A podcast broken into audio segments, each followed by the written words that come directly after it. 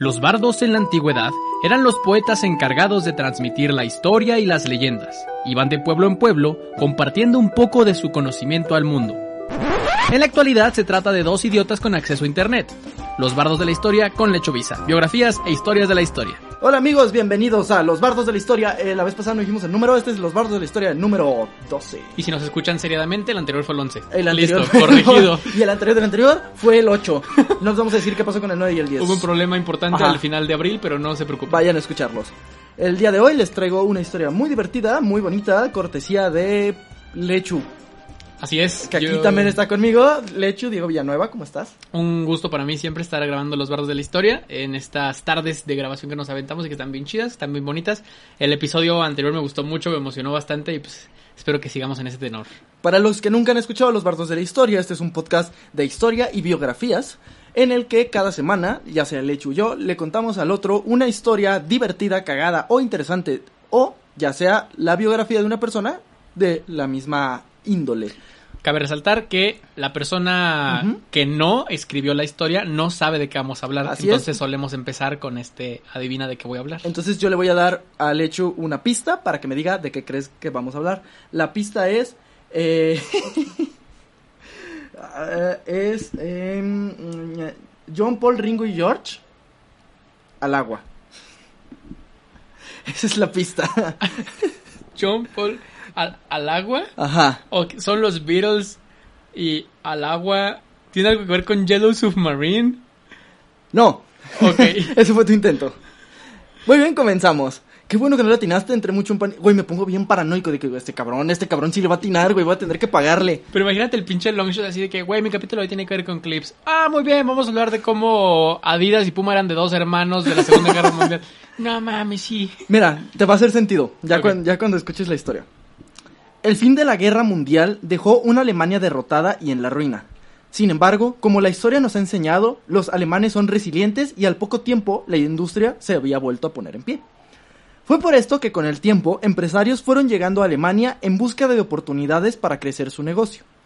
Uno de, uno de ellos fue el checoslovaco, doctor en ingeniería honoris causa por la Universidad Técnica de Viena, Ferdinand Porsche quien decidió salir de su país y abrir un taller en Stuttgart, ya que esta ciudad era el corazón de la industria automotriz alemana, donde había gran cantidad de fábricas de refacciones, de máquinas, de herramientas, más bien de máquinas y de herramientas, fábricas de máquinas y herramientas. Cabe recalcar para quienes están un poco perdidos en la industria automotriz, Alemania es el pinche padre de los autos en el mundo, güey. Ajá, y Porsche es el pinche padre de los autos vergas en el mundo.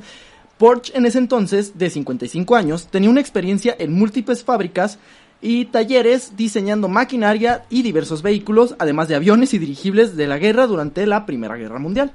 Sin embargo, al comenzar a ensamblar autos en su nuevo taller, recobró un sueño que había tenido durante años. Diseñar un auto que fuera accesible para el público en general. Sin embargo, este sueño no fue sencillo, ya que por más que lo intentaba, su diseño no se cristalizaba, ya fuera por falta de inversión o por falta de visión de sus socios fabricantes. Porsche, sa- ay, es que me da mucha tristeza lo que le hacían a Porsche. Yo nunca tuve un Porsche. Porsche nunca tuvo un Porsche. Porsche nunca tuvo un Porsche. Tienes toda la razón, güey. Porsche sabía que para hacer realidad su sueño necesitaba aliarse, un aliade, con... Eh, Qué me, me corté el, el hilo de la historia por decir ese chiste Necesitaba pendejo. una liade. Necesitaba una aliade progresista. Necesitaba aliarse con una persona con visión, confianza y vistas en el futuro. Y obviamente que tuviera dinero para financiar el proyecto. Sin embargo, este héroe no parecía llegar y Porsche estaba muy triste. Porque todavía no, no nacía Carlos Slim. Exacto, porque todavía no nacía Checo Pérez. Para esta época, el gobierno alemán había ideado una red de autopistas con la intención de unir a todo el país por carretera de la manera más rápida posible. Esta red se llamaría la Autobahn. Güey, ¿has visto videos del autobahn? Está bien perra, güey. Está bien perra porque es una chingaderota. De hecho, aquí la explico. La cual estaría compuesta por tres carriles de cada sentido, capas de asfalto, curvas peraltadas y barreras de seguridad a ambos lados de la calzada. Es una. Es la, la supercarretera, güey. Sí, sí, Era sí. la supercarretera. Y de hecho, sí se construyó buena parte de ella. Pero has visto videos actuales de gente manejando el autobahn. Pues van en putiza. Van en putiza, güey, porque tiene un límite de velocidad altísimo y según yo necesitas como una certificación o algo así para manejar ahí, güey, como algún tipo de Literal decían especial. mínimo que puedan ir a 100. Simón. O sea, para ir en chinga, o sea, en chinga y emputados, güey. Rápidos y furiosos. en chinga y emputados. De, de hecho, ahí es donde hay muchos videos. O sea, yo que soy morro básico mamador de carros a veces, ahí es donde prueban carros super, super carros, güey. De que Porsche, obviamente, pero Lamborghinis, Ferraris, McLarens, ahí los prueban. Sí. Y me se me hace bien cagado porque es como que va el Lamborghini junto a un tráiler de IKEA que va igual de rápido. ¿Qué, qué, qué pedo con los suecos, güey? Y va, y va así, güey, brincando, güey. Este pinche escritorio tiene que llegar en verguiza. Sí, es es el escritorio de Angela Merkel. No puede hacer sus corajes en su escritorio. Que tengan muebles con entrega tipo pizzería, ¿no? Así de, si tu cama no te llega en 30 minutos es gratis. y Pero tú la tienes que armar. Ah, sí, tú la armas en dos Ajá. días, güey. Nosotros te aventamos el- la madera, Pero el tráiler con motor de Lamborghini, ahí me putiza, güey. básicamente. Pero en ese tiempo, ¿sabes cuál era el problema más grande con el que se encontraron con estas carreteras? Pues que gran parte de la población alemana no tenía auto. Entonces, eh, Ah. el destino había conspirado en favor de Porsche, que de esta manera, tras de una, una serie de contactos que había conseguido, que tras una serie de contactos había conseguido a su benefactor. Un ángel del progreso, que sería nada más y nada menos que Adolfo Hitler, el canciller de Alemania. Ah, mames, ya entendí tu pista, güey. Qué pendejo. En 1933, Hitler se, se, estrevis- se entrevis- se entrevistó, se entrevistó con Ferdinand Porsche, donde le comentó sus ideas para el Volkswagen, el cual llamó como el cual él llamó en lo que se traduce como el vehículo, más bien, eh, Hitler le puso Volkswagen porque se traduce como el vehículo para el pueblo o el vehículo del pueblo. Según el Bigotitos, el auto del pueblo debía ser uno familiar que pudiera transportar a dos adultos y tres niños con un motor enfriado por aire con consumo de solo 7 litros de gasolina por cada 100 kilómetros, debía alcanzar la velocidad de 100 kilómetros por hora y costar un máximo de 990 Reichsmarks, como 506 euros de hace mucho. Era barato, además de que el Führer era barato.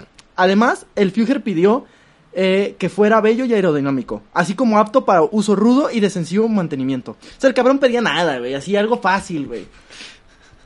Tarea, tarea que parecía casi imposible si no hubiera sido porque lo diseñó Ferdinand Porsche.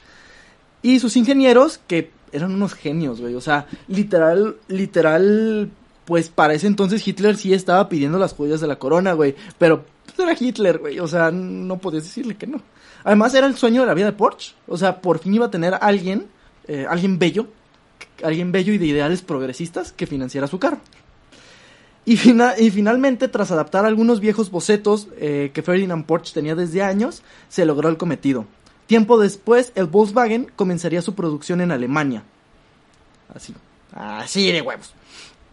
Pero de nuevo los sueños de Porsche valdrían madres porque el enano emputado decidió invadir Polonia y otra vez terminaría diseñando armamento militar. El señor rastrillo bífido. Así es. el, el- el señor me gusta mi prima. Eh, El, el señor ha de tener unas figuras culeras. El señor que dicen que tenía micropene. Decían que tenía micropene, por eso estaba emputado. Tal vez, Y porque no sabía pintar. tal vez. En fin, al- el pendejo decidió invadir Polonia por alguna puta razón que no vamos a explicar en este podcast. No, a Polonia.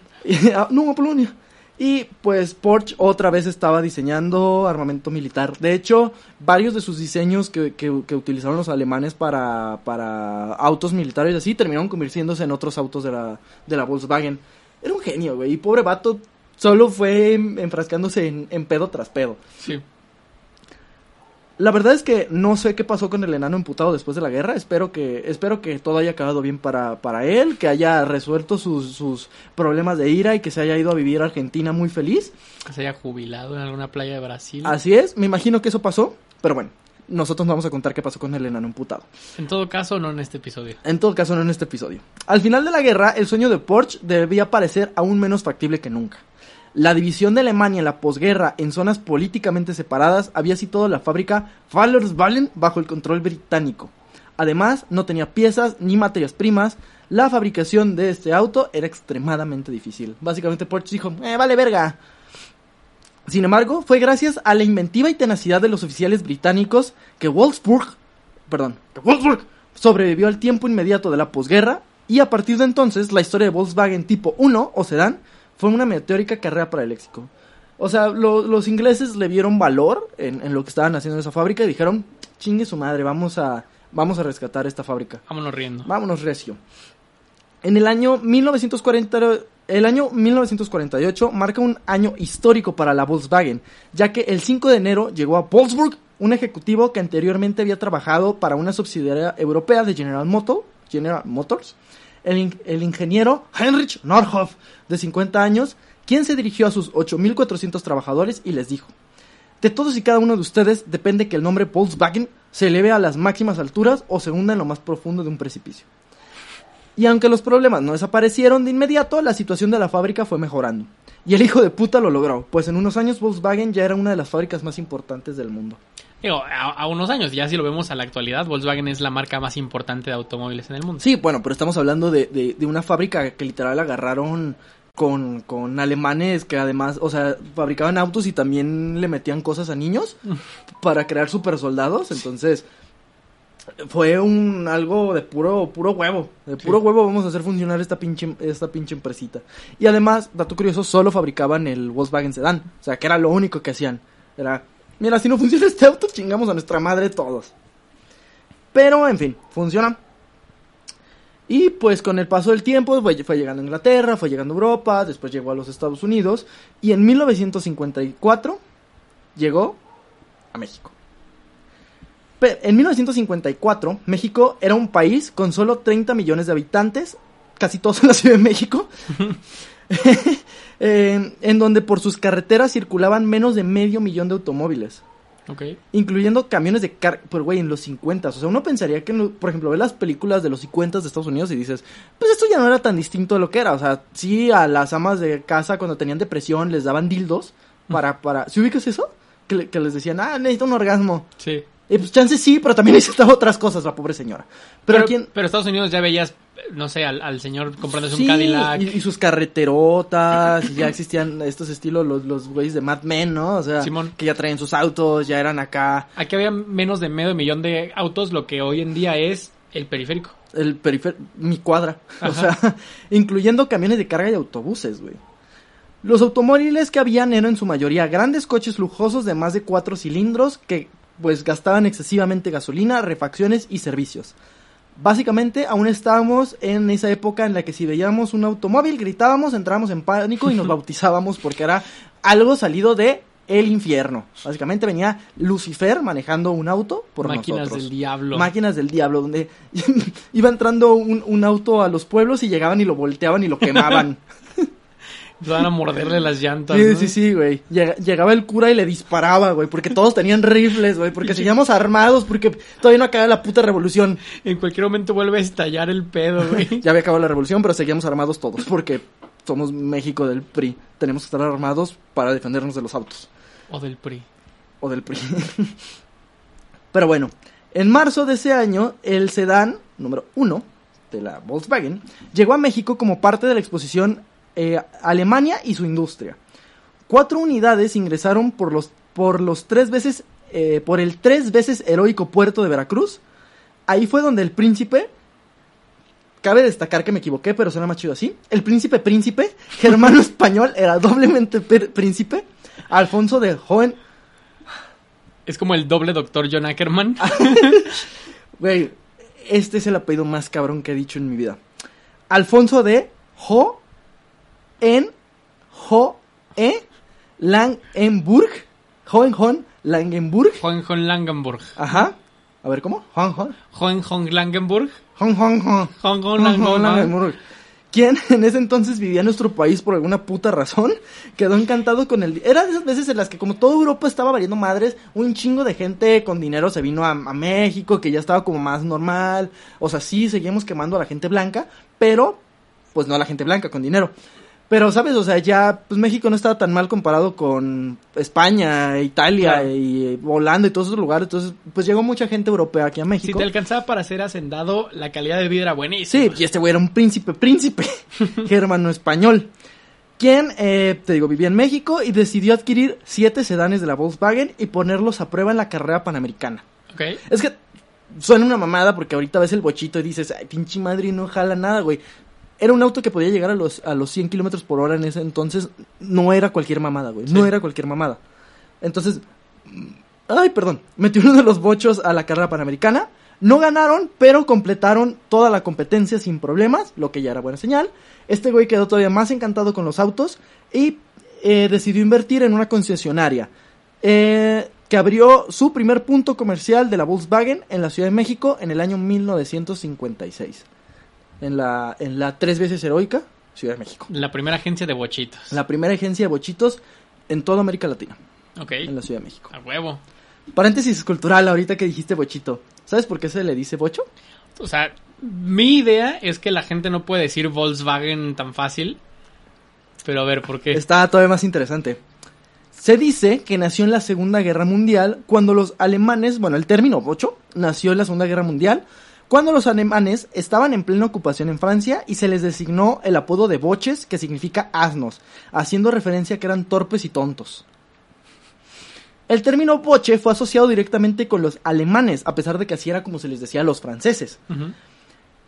Y eh, con el escarabajo que rodaba en las calles de Estados Unidos y fue usado por los estadounidenses cuando intervinieron en el conflicto bélico. Entonces escuchaban boches que, que, que se decía boches por ahí y dijeron, ah, boches, los alemanes boches. O sea, el teniente Aldo Rain Ajá, cazaba boches. cazaba boches, exacto. Ok. Entonces, los estadounidenses eh, difundieron el término en México y se creó una relación directa entre el sobrenombre que se le apli- que aplicaban los alemanes y más bien el sobrenombre, el sobrenombre saltó de los alemanes le decían así a los franceses, los gringos dijeron, "Ah, así se le dicen a los alemanes" y luego los gringos dijeron, "Ah, así les decimos a los alemanes" y pues como supieron que el bocho era de origen alemán, le, le decían boche y pues, ah, ya nos valió madres y le empezamos a decir en lugar de boche, bocho. El bochito. El bochito. El bocho pega duro, bocho pega más. Ajá. O sea, solo aquí en México se le decía bocho. O sea, en todos lo- los demás lugares se le decía el escarabajo por su forma, El pil. su forma escarabajo. Eh, pero nosotros le decimos boche. El, el amado bochito. Ajá. En realidad primero era boche porque éramos más inclusivos en ese entonces y no nos atrevíamos a darle un género. Claro. Después obviamente llegó el, el machismo y dijo, no, es que es hombre. Fue cuando se inventó el machismo. Se inventó el machismo en México por ahí de los 50 y además se inventó el género masculino. En ese Exactamente. Antes de los 60 solo hablábamos con términos neutro. Sí, fue cuando pudo salir Leo Dan, que antes Ajá. era Ledan. Sí. fin del paréntesis cultural. Tiempo después, confiando en la posibilidad de venta en la provincia, se inauguraron nuevo- nuevos puntos de venta en Puebla, Monterrey y Torreón. Y para en 1963 ya se contaba con casi 40 distribuidoras, entre ellas la protagonista de esta historia. Todavía todo eso, Es todo- introducción. Todo eso fue introducción. Ok. Eso fue contexto, güey. Eh, fue la protagonista de la historia que realmente quería contar en este podcast. Todo este viaje es para llegar a Guadalajara, Jalisco, en el año 1968. Dale, viejo. Primer podcast en el que logramos hacer la conexión entre Hitler y Guadalajara. Entre Porsche y Hitler con Ajá. Guadalajara. Con Guadalajara. Muy bien. ¿Sigues sin saber a dónde va esto? Toda esta es la historia de la familia de Chava Reyes. La expropiación petrolera.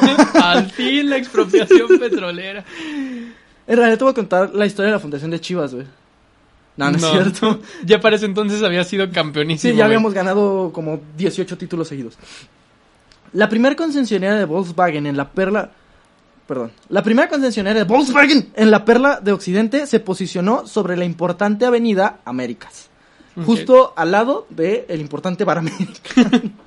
Que de hecho por eso se puso ahí la plusvalía del lugar gracias Sí. a que gente como Charlotte de Witt, como Siavash tocaban en ese, para, para ese entonces, Siavash ya llevaba cinco conciertos en el Bar Américas. Bar Américas seguidos. Seguidos. En realidad no dejaba de tocar. En realidad, eh, Siavash introdujo la droga a, a- a México a través del Bar Américas y pues de Guadalajara para el mundo, papá.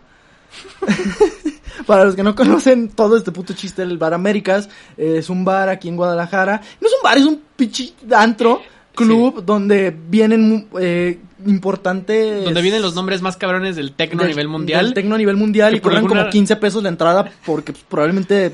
Lavan dinero. Lavan dinero, pero pues gracias porque está bien chido y antes de la pandemia era el lugar donde a las 5 de la mañana terminabas bien paniqueado porque no sabías dónde estabas y porque te estabas viendo desde fuera de tu cuerpo como El- me pasó a mí una vez. El, el, el- el No Bar. Américas es un lugar mítico, el que si eres de Guadalajara y no has ido, no sé qué verga estás haciendo, o espero que seas menor de 18 años. O cumpliste 18 años desde el año pasado y, no, no- vayas no has ahorita porque estamos ir. en pandemia, no mames. Pero si vienen a Guadalajara, una vez pasada la etapa de vacunación, Mándenos un mensaje y nosotros personalmente los, llevamos, al Bar América. a que vean el primer bocho, que ahí está.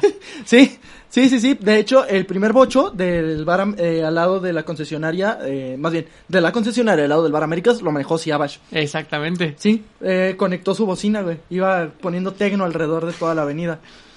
Ya basta hablar del Bar Américas. Ah. En fin, por Increíble ahí. cómo una historia de Adolf Hitler nos llevó al Bar Américas. Al Bar Américas y a Siabash, que hizo lo que quiso. En fin. Eh, de hecho, esa concesionaria eh, sigue ahí. La de Américas ahí sigue. Ahorita es. Pues sí, cre- cre- no sé si es de la Volkswagen o ya es de la SEAT. Pero creo que de hecho ahí compramos mi SEAT. Pues es que en la Avenida Américas, eh, que es una avenida bastante larga, pero a su cruce con López Mateos, que es otra de las avenidas más importantes de Guadalajara, hay un chingo de agencias, Ujú. tanto de tanto concesionarias como de seminuevos. Sí. Está Mazda, está Volkswagen, está Ford, varios de seminuevos. Qué curioso, Hay ninguna un de esas. sushi muy bueno. Que curiosamente, ninguna de esas marcas, ni el sushi, nos patrocina. Así que ya no vamos a hablar de ellos. A menos que quieran. A menos que quieran. Pero Arroba el DMs. Así es.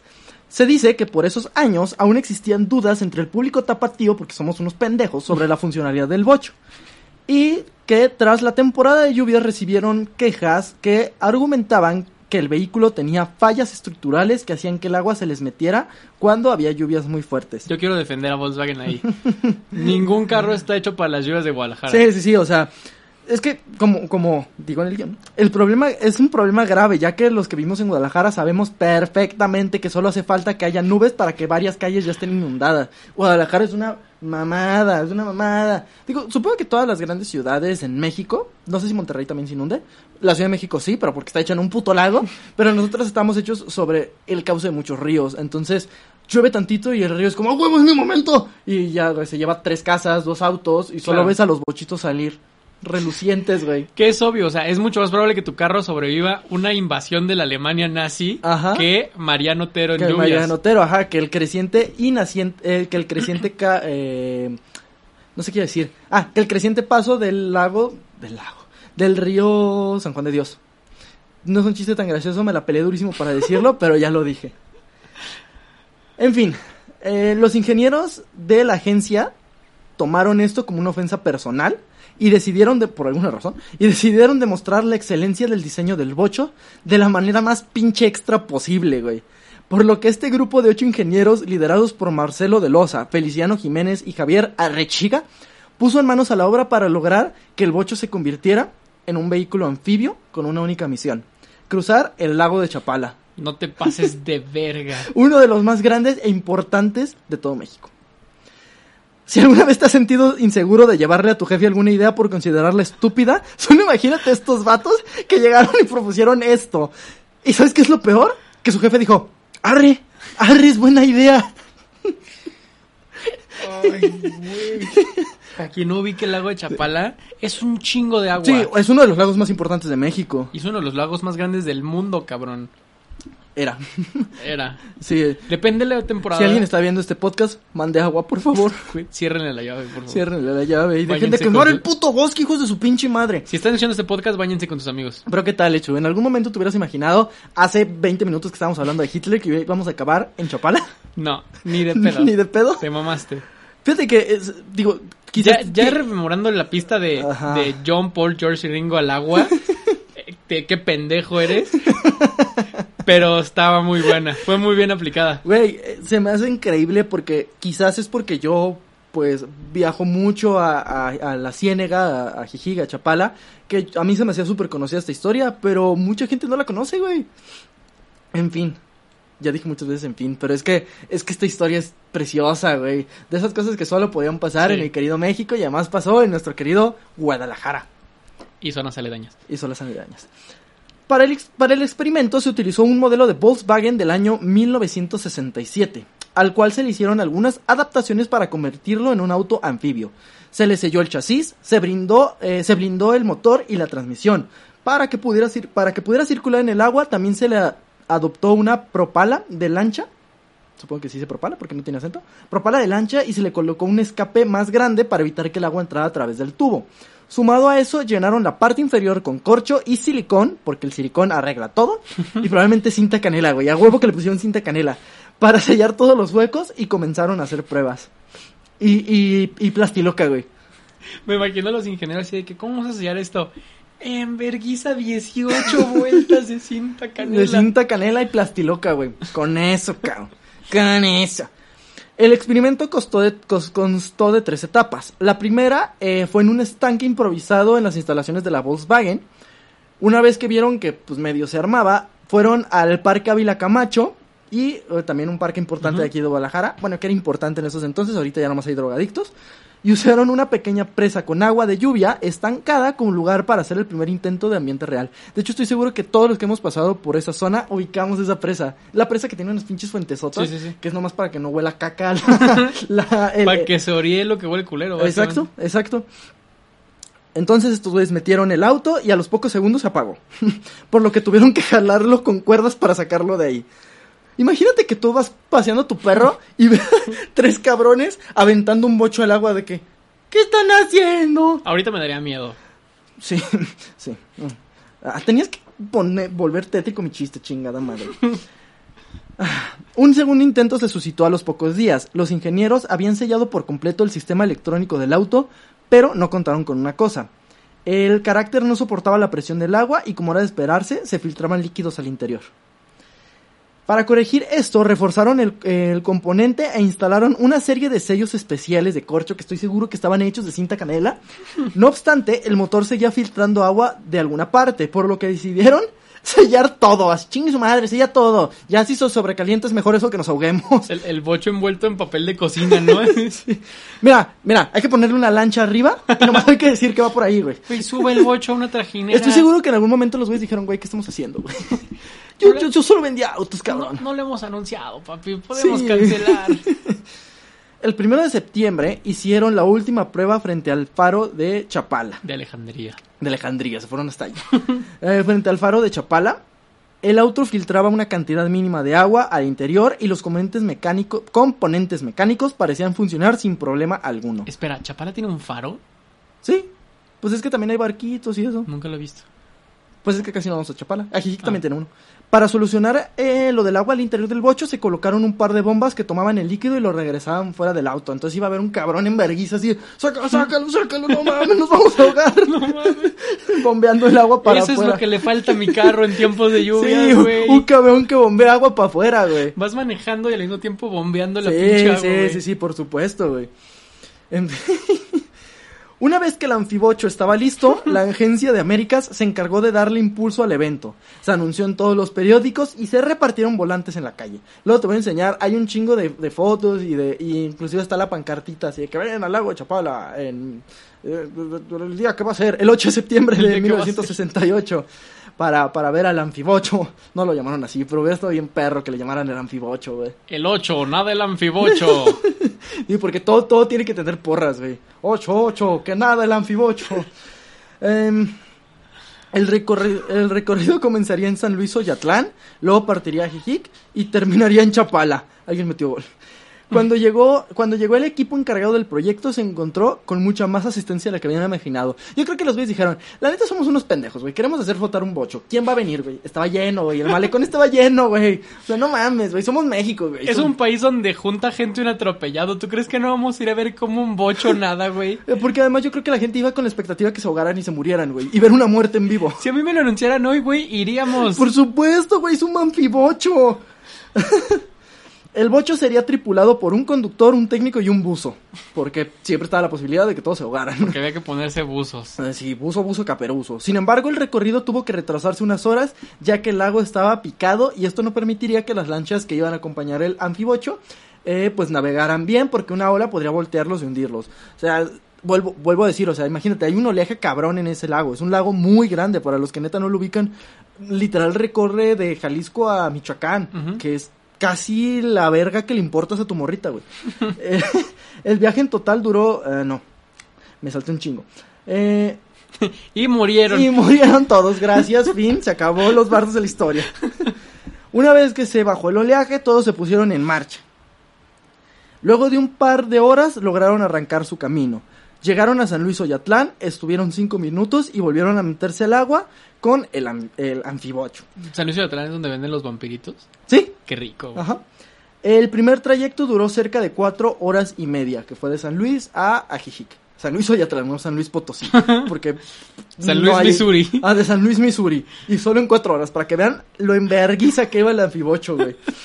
Con todo y tres cabrones y una lancha, güey. y Todo sellado a la Entonces verga. llegaron a Jijic, bajaron, o sea, lleg- llegaron a Puerto, vieron que el bocho todavía aguantaba y se volvieron a meter, ya iba de Jijic a Chapala. La última parte del trayecto se volvió cardíaca, ya que el bocho comenzaba a tener filtraciones por todos lados, güey. Ya el güey que bombeaba ya no se daba basto. No, mames, ya me cansé, cabrón. Ya tomando agua el güey, ¿no? Ay, qué asco, güey. El bocho lentamente comenzaba a llenarse de agua, güey. Iban a, iban a llegar como el pinche capitán Jack Sparrow, güey. Dentro, los tripulantes sentían que el vehículo perdería la batalla, güey. Como cuando te estás cagando y estás a punto de llegar a tu casa, güey. También ellos estaban perdiendo la batalla. Pero Qué el, horrible sensación, güey. Sí, güey. Yo, yo creo que eso sintieron esos güeyes, nomás que ellos iban a morir ahogados en un bocho, güey, por una pendejada que no era necesario que hicieran, güey. Una pendeja que se le ocurrió a un cabrón de marketing de la, de la agencia, güey. Pero el escarabajo anfibio aguantó como solo él podía hacerlo y salieron del lago sin ayuda, en medio de los aplausos de los espectadores emo- emocionados y alguno que otro psicópata que esperaba que se ahogaran, güey. El viaje duró en total 5 horas y recorrieron 24 kilómetros dentro del lago. Suena poquito, pero es un Pero puto es un- bocho. ajá, güey, es un en el agua, bocho en el agua. No mamen. Luego de dicha hazaña, obviamente la Volkswagen organizó una celebración donde se metieron éxtasis, marihuana y cocaína En el bar América. en el Bar Américas, no, en una casita de Chapala. Ah, bueno. En el que la patrocinó el Bar Américas, güey. ¿Y sabes quién estuvo? Sí, Abash. Era un lazy Sunday del bar Ajá, América. Así es, güey.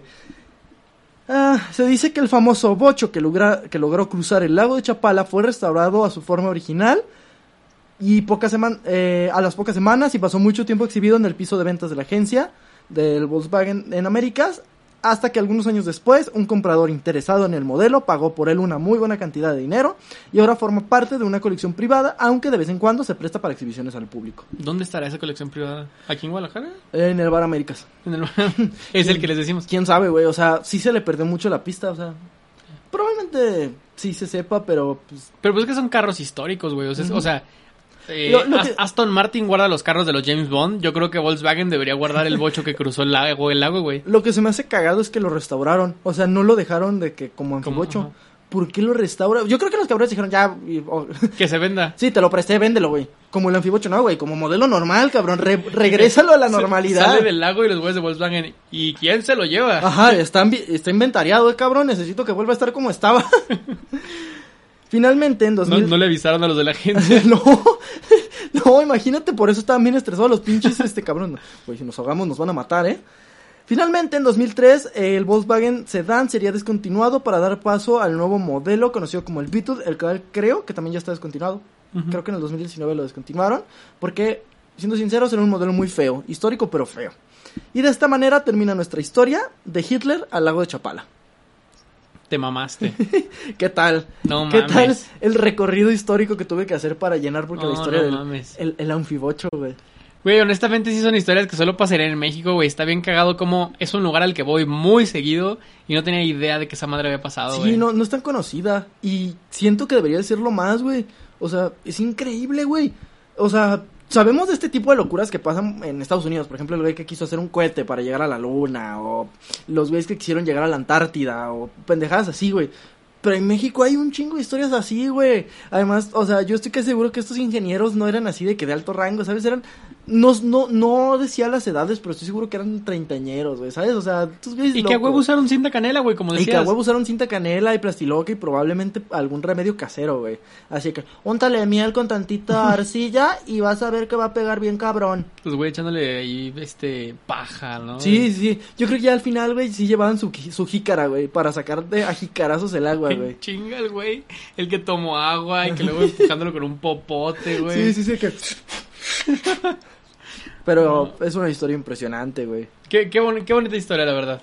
Sí, sí, sí está bonito y sobre todo porque obviamente todo el arco en el que te mamaste, pero también entender como este tipo de marcas tan cabronas como Volkswagen tienen sus historias pendejas también. Y güey. es que algo que no expliqué en el cuerpo del, del, del podcast es lo importante que fue el Volkswagen Sedan en México.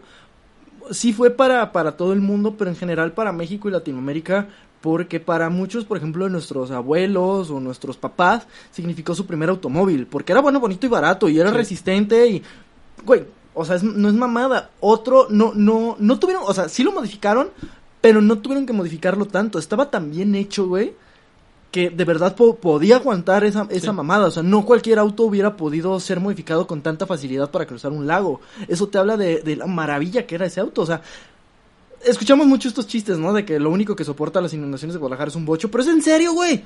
Esas chingaderas están tan bien construidas, güey, que soportan un lago. Cruzar el lago de Chapala, güey. Y también que el Bocho en general es, es un carro que creo que fue el, el primer carro de muchas familias en México, güey. Exacto, exacto. Yo tuve un bocho. Sí, mi, mi familia, mi abuelo, por ejemplo, se dedicó durante mucho tiempo a la compraventa de autos. Muy cabrón, güey. O sea, mi mamá me cuenta que cada semana había cinco carros diferentes que como iban, se iban, llegaban. Pero que siempre había un bocho, güey. Siempre había un movimiento. O adquirían uno, lo vendían, pero se movían Sí. un chingo. Te estoy hablando de los setentas, güey. Pero sí, o sea, sí, sí es un carro. Y que a la fecha lo sigues viendo. Por más que lo hayan de- descontinuado, es un chingo, siguen en movimiento. Y hay mucha gente incluso muy fan de ellos Ah, que ah, los restaura, los Hace poquito cuida. mi papá me, me mandó un una nota que decía que se vendió un, un Volkswagen Sedan de estos rojos, así igualito al que teníamos, bien cuidadito, en como 120 mil Sí, pesos. O sea, porque ya son reliquias, güey. sí, sí. O sea, ya tiene casi, casi 20 años descontinuado. Y como dice el hecho, no muchos autos de ese estilo los sigues viendo. Y no solo los sigues viendo por esta gente amante de lo vintage. Es- son autos que literal son la única manera de transportarse de un chingo de gente que solo han tenido su bocho toda su vida y es un pinche... Mi papá le arreglaba cosas con ligas, así ligas de hule, güey, de que nada, esto ya no jala, güey, déjala amarro esto, Sí. güey, y, y me aguanta llegar a tal lado, güey, o sea, Yo, yo maravilla todo- de auto, güey, a mí, to- maravilla. a mí todavía me tocó la época en Ciudad de México, muy morrito yo, en la que todos los taxis eran bochos, güey. Ah, sí es cierto. Antes del monopolio del Suru, como taxi chilango, antes todos eran bochos, el- era el- este bocho verde con blanco, Ujú. Que estaba muy cagado porque el taxi consistía en que el, el taxista le quitaba el asiento de copiloto para que te pudieras meter a las filas de atrás. Ajá. Y, y estaba muy cabrón que es como todos eran bochos, pero todos tenían algo diferente. Porque lo que dices, todos le habían arreglado que si la guantera con un plástico, güey, que su playera Pues de la le, América le- le en el acá su asiento, estudio, ma- su, su, su estéreo de lucecitas, güey. Y tenían su agarradera esta de hule pa- para... Su ventiladorcito de Simón, techo, sí, era... Son carros clásicos y siento que a huevo alguna vez te subiste en un bocho, güey. Sí, sí, sí, era una belleza y a la fecha no tendría uno porque no tiene aire acondicionado, pero... O sea, no, no lo tendría uno como de fijo, pero Sí. sí. me gustaría tener uno. No soy muy amante de los autos, pero Sí. el bocho sí tiene un lugar especial en mi corazón. Si yo hubiera tenido mi edad hace, o sea, si yo hubiera nacido unos 20 años antes, seguramente estaría chingándole para comprarme un bochito, güey. Sí, sí, en fin, el, el, el, ambi- el anfibocho, güey. No, y, y muy cabrón como, pues justo eso, ¿no? Como un punto clave en la historia de Volkswagen. O sea, ¿qué pasó de nacer en la Alemania nazi, güey? Que el- hoy, lo, lo que te digo, hoy por hoy Volkswagen está muy cabrón. Como es una marca que no solo es Volkswagen, o sea, Volkswagen es dueño de Lamborghini, de los Bugatti, güey, No, y de es, que, Porsche. y es que, por ejemplo, no sé, a- a- si te gusta lo mainstream de los autos, dices, conoces el nombre Porsche y solo imaginas carrazos Sí, y sí. cosas carísimas. Güey, Porsche diseñó el auto del pueblo, cabrón. Sí. O sea, y eso es precisamente lo que me encanta de la historia, güey. Creo que Sí. esta es la historia perfecta para re- re- re- explicarles por qué tengo esta pasión por la historia. Que todo está conectado o todo tiende a estar conectado. Lo que pasó en la Alemania, en la Alemania nazi terminó impactando la vida de gente en México. Y sí, nos terminó regalando una historia muy cagada en el lago de Chapala, pero como este hilo conductor que parece una mamada, pero sí está conectado. Y si algo se hubiera movido en el engranaje de la historia, no hubiéramos Claro. tenido un anfibocho. No, Solo una pendejada, pero es impresionante cuando lo piensas. Cómo las decisiones de Porsche llevaron a las de Hitler, que llevaron a las del príncipe príncipe, que llevaron a las de los de concesionarios, que llevaron a la del bocho, que te llevan a ti a hacer la historia. Piensa, piensa mucho cómo eh, las acciones de la historia desembocan en este momento. Que es el momento perfecto para seguir a Lechuvisa en redes sociales. Arroba Lechuvisa en Instagram, Facebook y Twitter. Además, nos puedes seguir en todos los eh, lugares donde hay podcast, Google. Síganos en Google, en Spotify, en Apple también. En Apple, en Google está muy chido porque no necesitas suscripciones. Entonces, yo últimamente he estado escuchando mucho Google Podcast, no necesitas suscripciones y te permite descargar los podcasts. Así es. Eh, síganos en redes sociales.